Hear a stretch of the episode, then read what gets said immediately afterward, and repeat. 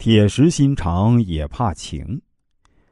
蒋介石在四一二反革命政变后，大量的捕杀共产党员，而且还秘密拘捕了数以万计的共产党员和革命群众。有一天啊，门卫官向蒋介石报告，说从他家乡来了位亲戚，想要见他。蒋介石一听家乡来人，叫门卫官赶紧请进来。门卫请进来，蒋介石仔细看，原来是自己的表弟。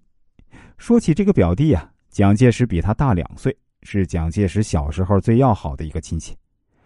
只见蒋介石的表弟行了一礼，说：“表哥目前可谓是春风得意啊，不知还认不认我这个表弟呢？”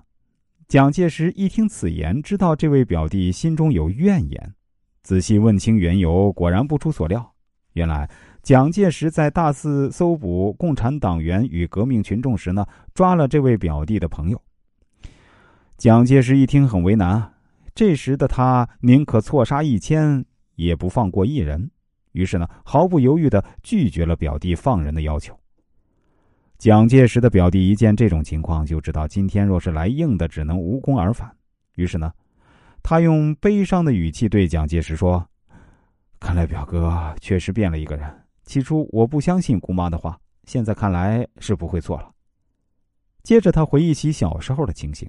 那时啊，表兄弟一起玩耍，深厚的情谊令人非常开心。那动情的言语不由得令蒋介石也起了同情之心。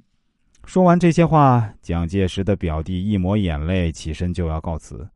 蒋介石拦住他说：“好吧，表弟，就看在你我幼时感情的份上，我放了你的朋友。”这个故事告诉人们，连杀人如麻、心如铁石的蒋介石也会被感动，可见。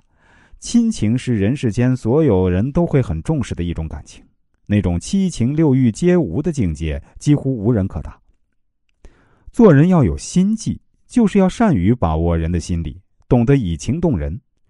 世界上最难过的一关就是情，就是铁石的心肠也会为情所动。